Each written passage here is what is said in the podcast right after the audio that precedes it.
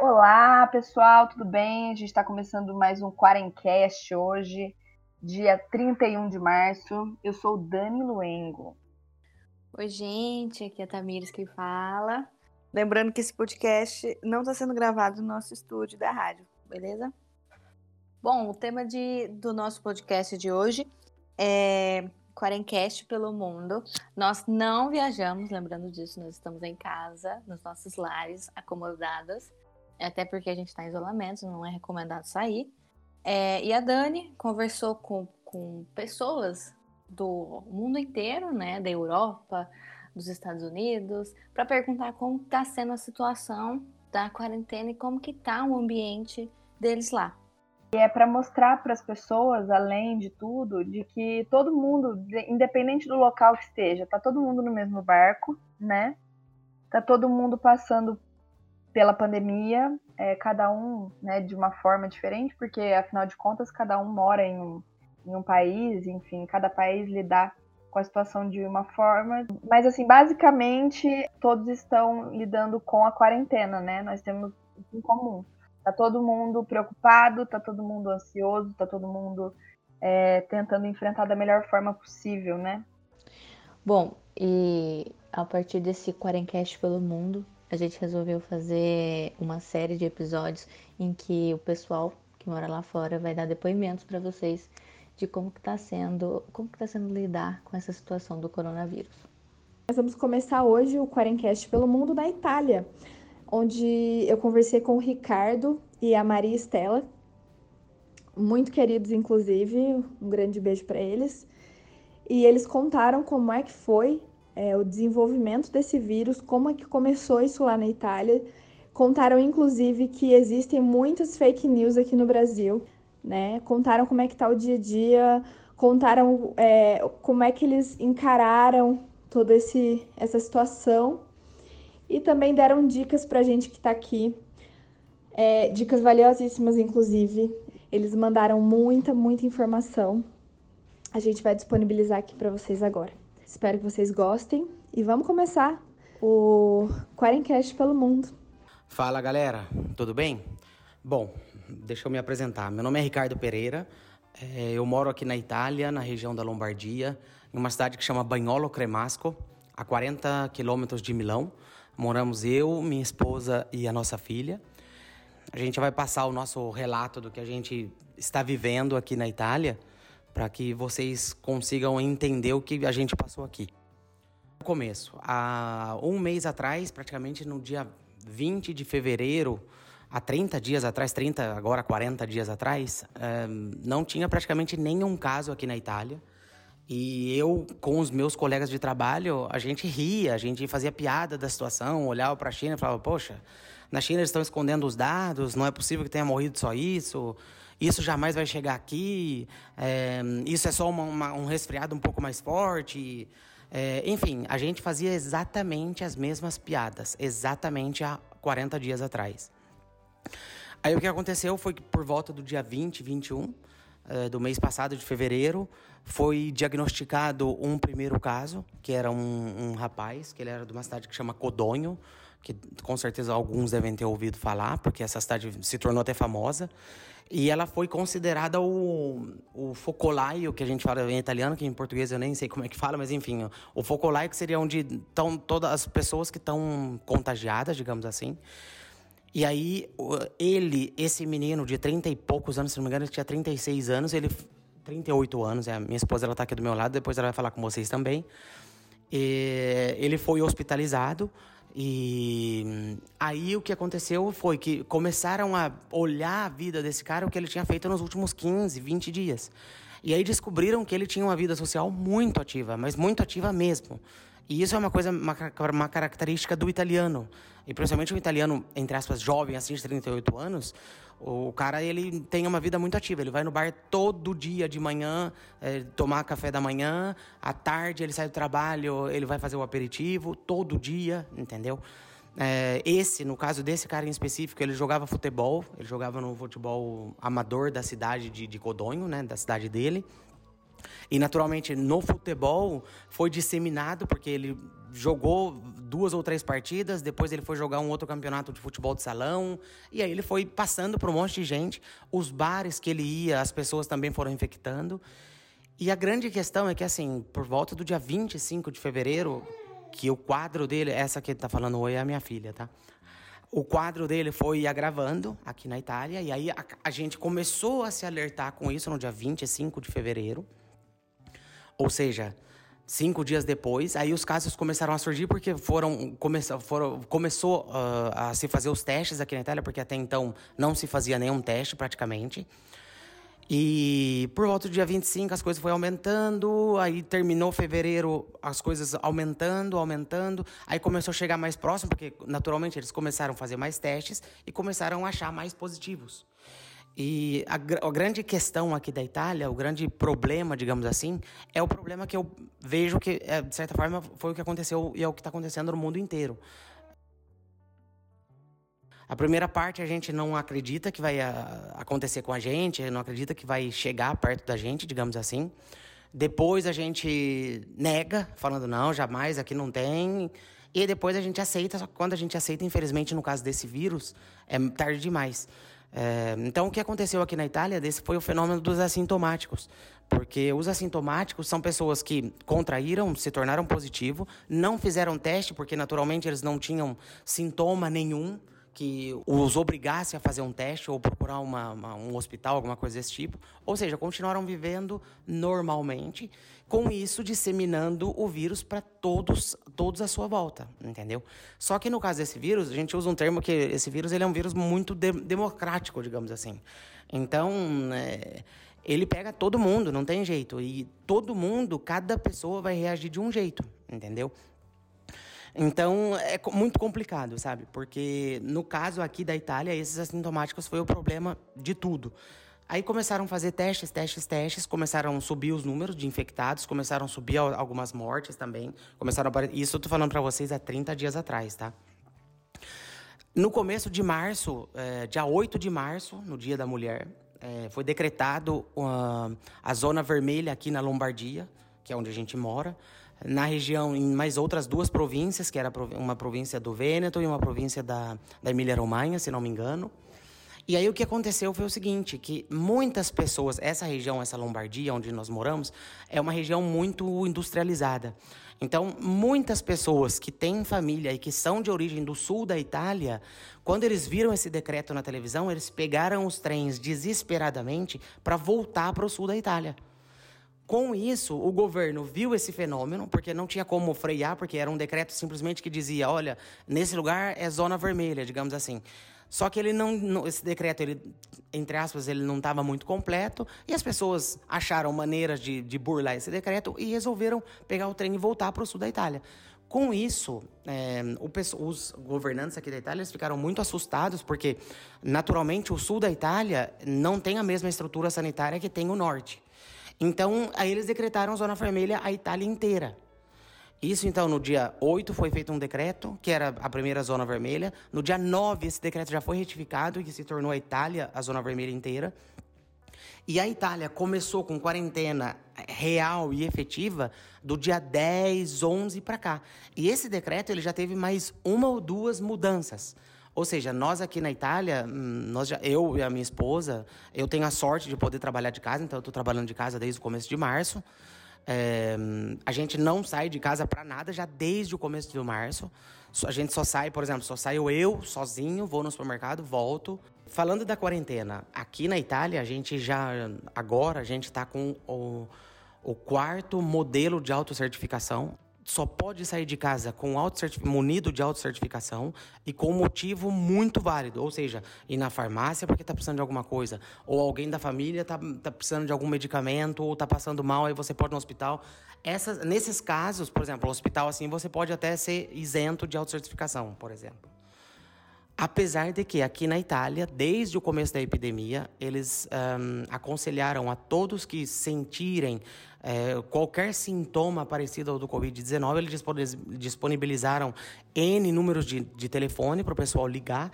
E a recomendação aqui é para não sair de casa, jamais ir no pronto-socorro, jamais ir em hospital e entrar em contato com esse pessoal, porque daí esse pessoal é, virão até você, digamos assim. Uma coisa que a gente viu, porque nós, como brasileiros que moramos aqui, a gente, naturalmente, a gente se preocupa muito com o Brasil, porque é onde estão os nossos entes queridos, nossos amigos, nossos familiares, enfim. Então, a gente está tá acompanhando bastante as notícias e os jornais aí do Brasil. E, infelizmente, é, uma coisa que a gente percebeu é que aí no Brasil aconteceu a mesma coisa que aconteceu aqui que o pessoal não está levando a sério. O pessoal acha que a quarentena daqui para frente vai ser o que vai evitar a coisa.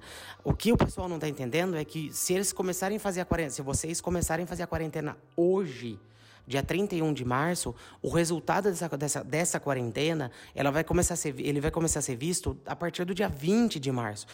E de hoje, do dia 1 de março até o dia 20, todas as pessoas que chegarem no hospital são pessoas que foram contaminadas antes que foi exatamente o que aconteceu aqui na Itália.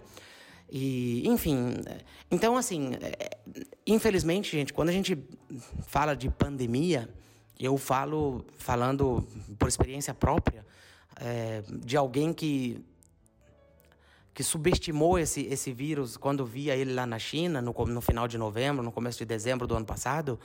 É, não adianta, pandemia não existe e se chegar, existe quando chegar. É, se vocês agora acompanharem uh, o, o que está acontecendo em Nova York, em Nova York está um número absurdo de, de casos exatamente porque estão testando. Aqui na Itália, ontem já passou, hoje é dia 31 de março, tá? Eu esqueci de falar a data no começo. É dia 31 de março, estão todas as informações, que todos os dados, números, é referente até hoje, dia 31 de março. Então, ontem aqui na Itália morreram, já atingimos a marca de 101 mil pessoas, mor é, perdão, positivas. Mortos já passaram de 11.400, se não me engano, deveria ser isso mesmo. E o pessoal da, da saúde, da sanitária, da, da saúde aqui na Itália, eles estão aconselhando uh, a gente a continuar uh, aqui a nossa quarentena e ir até o dia 3. Mas ela, com certeza, o presidente já vai decretar por mais 15 dias. E com certeza a gente acredita que depois vai decretar por mais 15 dias ainda. Ou seja, pelo menos aqui na Itália, onde a situação está muito crítica, pelo menos até o final de abril, essa é uma realidade que a gente vai ter que viver em quarentena mesmo. Uma coisa que aconteceu é, é o fenômeno que infelizmente está acontecendo no mundo inteiro. A grande questão dessa, desse, dessa pandemia é que nenhum hospital, nenhum país do mundo estava preparado, está preparado para enfrentar uma, uma pandemia como essa. O Bill Gates ele disse que nós, como a maioria dos países, a gente está preparado para guerras, para mísseis, para bomba atômica, mas a gente não está preparado para uma pandemia. E isso é verdade. Nota-se pelo país mais rico do mundo, que é os Estados Unidos, e o que eles estão passando, né? Então, infelizmente, a, a, grande questão dos hospitais, o que aconteceu e está acontecendo aqui na Itália, é o que aconteceu e o que, infelizmente, acontecerá com todos os hospitais do mundo. É muita gente positiva, muita gente que tem sintomas que, que infelizmente, essa doença ela reage de uma outra, de um outro, de uma outra maneira no organismo. E o que acontece é que essas pessoas vão todas ao mesmo tempo no hospital. Ou seja, é impossível um hospital, qualquer estrutura sanitária, conseguir fazer alguma coisa desse tipo. Aí, nesse caso, já surgiram um monte de fake news. Eu sei que aí no Brasil estão falando que a Itália está escolhendo corpos, está escolhendo quem cuidar. E, na verdade, não é isso. A verdade é que, infelizmente, o que acontece, é, relatos de médicos né, aqui da Itália, é que, naturalmente, eles tratam cada paciente, cada cada quadro clínico de acordo com o quadro clínico. Por exemplo, chega um senhor de 70 anos, ele já teve problema respiratório, ele tem diabetes, ele tem alguma coisa assim. O tratamento ele vai ser Diferente de um, por exemplo, você chegar um jovem de 35 anos, que o cara tem um pouco mais de saúde, um pouco mais de vigor físico, o tratamento é diferente. Porque não, não adianta você um, tratar um senhor de 70 anos com problemas pre pregressos, digamos assim, da mesma forma que um, um jovem de 35 anos. Porque a resposta de cada tratamento é diferente como é uma doença que tem uma evolução de quadro pulmonar que até então era desconhecida, cada um evolui de uma forma e não tem remédio um remédio específico. Até estão surgindo milhões de fake news de remédios milagrosos, de água com limão, de não sei o que, de malária, lá, lá, lá. Alguns casos, sim, funciona. O remédio é ok, a pessoa reage, o organismo reage. Outros casos, se alguém já faz uma quimioterapia, já toma remédio, já tem um coquetel de substâncias químicas no corpo, eles tentam aplicar uma medicação diferente, a pessoa não reage da mesma maneira.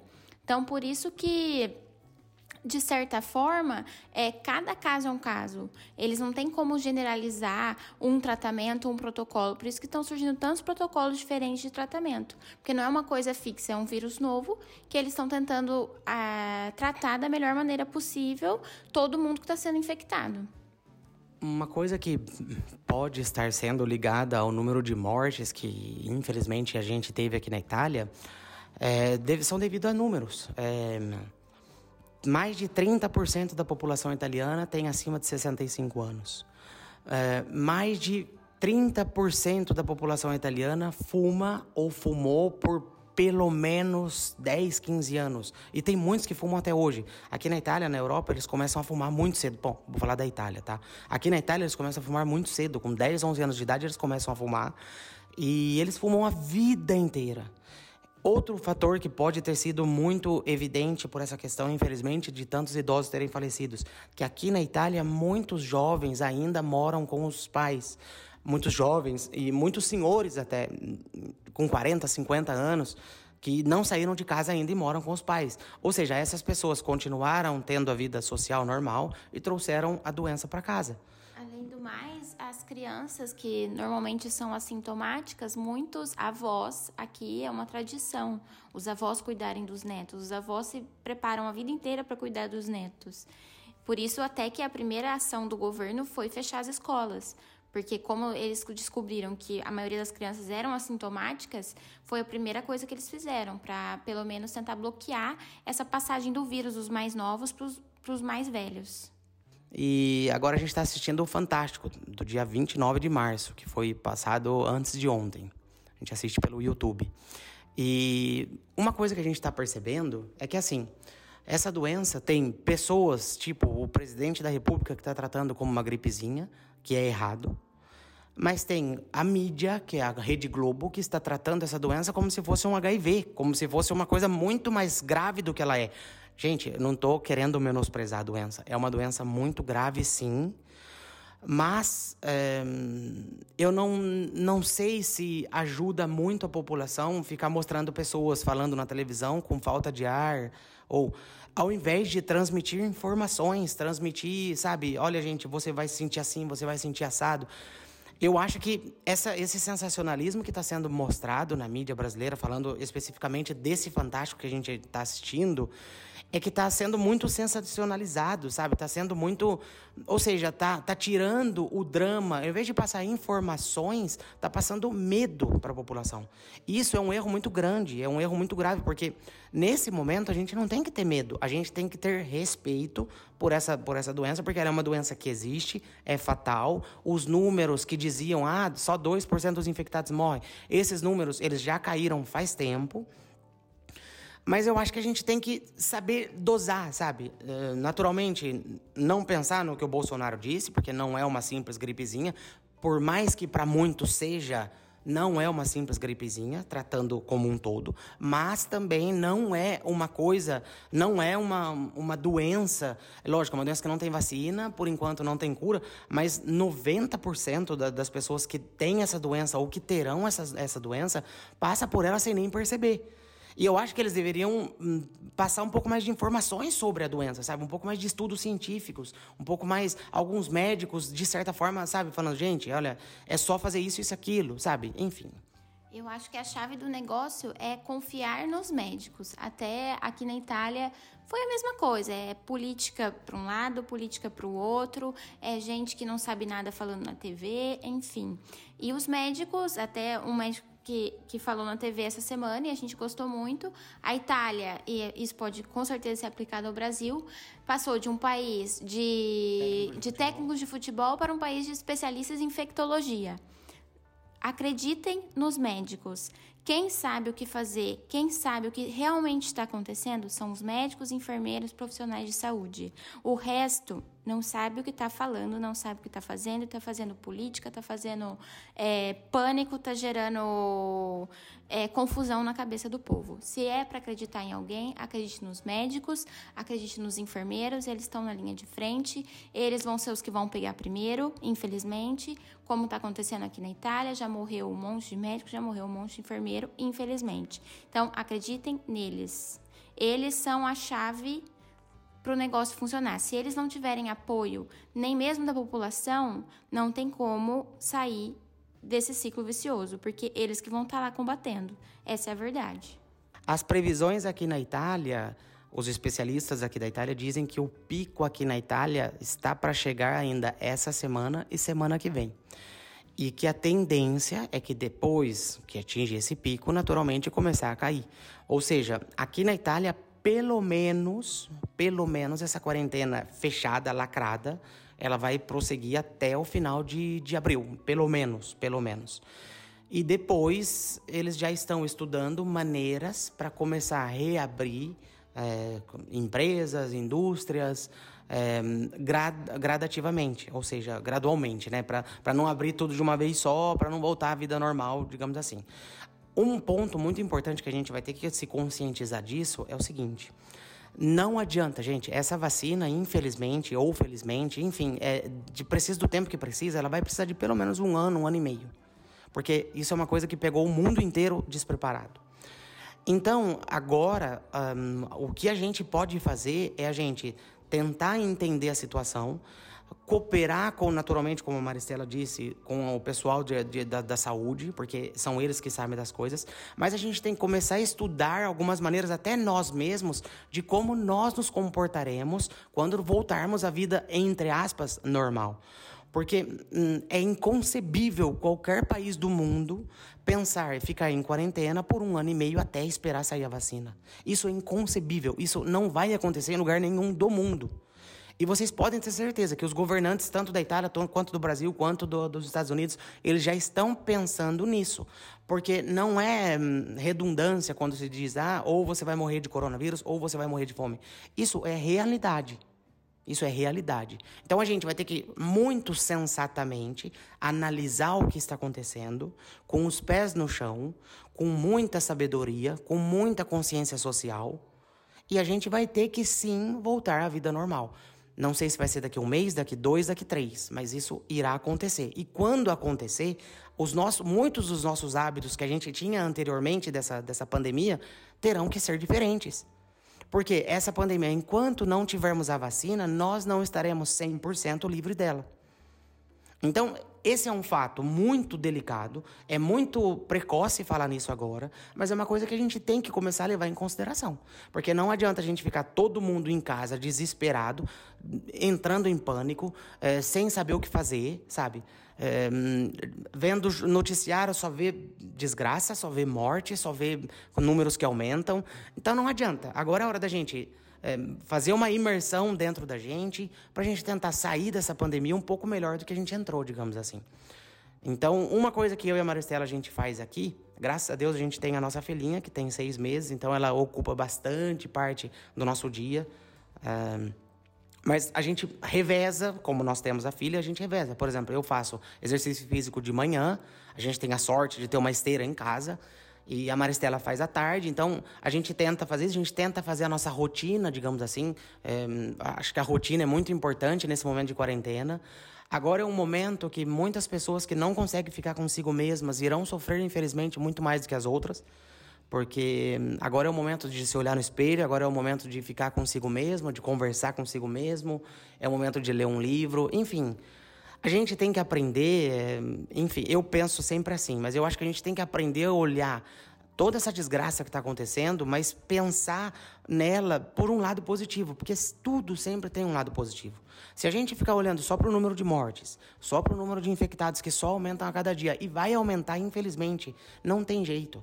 Especialistas dizem que 70% da população mundial irá contrair esse vírus. Então não tem jeito, gente. Não tem é, é muita é, ingenuidade da nossa parte. A gente fala não, eu não vou contrair, eu sou imune. Não adianta, não adianta. Todo mundo vai contrair. Todo mundo. Você ser assintomático. O máximo, exatamente. Se você tiver muita sorte, você vai ser assintomático. Então, enfim, agora esse momento é isso, sabe? Eu acho que a gente, hum, a gente tem que saber dosar, a gente não pode ser sensacionalista. Eu acho que a palavra desse momento é moderação, sabe? A gente tem que moderar tudo, comer um pouco melhor, comer um pouco menos, fazer mais exercícios. Enfim, se cuidar, cuidar da gente mesmo, sabe? Cuidar da nossa saúde mental, cuidar do próximo. É mais ou menos isso, sabe? O que a gente pode fazer agora é respeitar a quarentena. Se tiver suspeita, a gente tem visto que está demorando muito para sair exame, resultado de exame. Então, se tiver suspeita, avisem as pessoas mais próximas, colaborem com a saúde pública, avisem, fala, tenho suspeita, ai, mas vai gerar pânico. Fala para as pessoas mais próximas, olha, eu tô com suspeita, eu fiz o exame, tá? porque tá demorando muito. Respeitar essa quarentena, ficar tranquilo, tentar não pensar em tanta coisa ruim, porque infelizmente as coisas ruins vão vir. Tentar se cuidar o máximo possível, aumentar a imunidade, pensar em coisas que esse negócio tem um fim, que não vai ser para sempre. E é isso. Eu acho que nesse momento é o momento da gente ter austeridade, sabe? Porque a gente percebeu e a gente viu no Facebook, como nós somos de São João, a gente tem muitos amigos na nossa rede de contatos de São João.